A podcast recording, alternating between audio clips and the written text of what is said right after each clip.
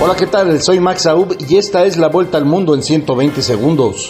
El número de refugiados por la invasión rusa de Ucrania, en la que se lleva a cabo el octavo día de combate, supera ya el millón de personas, reportó hoy la Oficina de la ONU para los Refugiados ACNUR, luego que la Asamblea General de la ONU aprobó una resolución de condena a la invasión de Ucrania y exigió a Rusia la retirada inmediata de sus tropas. Los aliados occidentales aseguran que las tropas del Kremlin se han estancado y que el ejército ucraniano ha logrado aguantar la avanzada.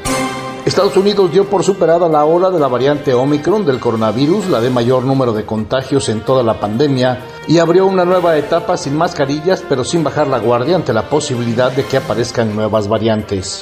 La Comisión de la Cámara Baja de Estados Unidos que investiga la insurrección en el Capitolio Federal señaló que su evidencia muestra que el expresidente Donald Trump y sus allegados se involucraron en una conspiración criminal para impedir que el Congreso certificara los resultados de los comicios presidenciales.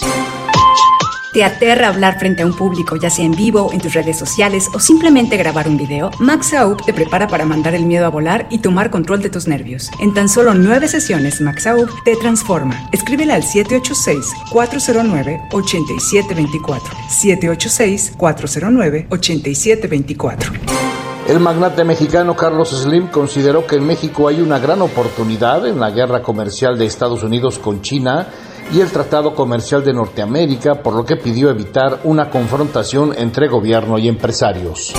La violación grupal de una joven de 20 años en Buenos Aires, Argentina, ha causado una profunda conmoción de la sociedad de ese país, provocando el repudio del espectro político y las represalias de las instituciones relacionadas con los presuntos agresores.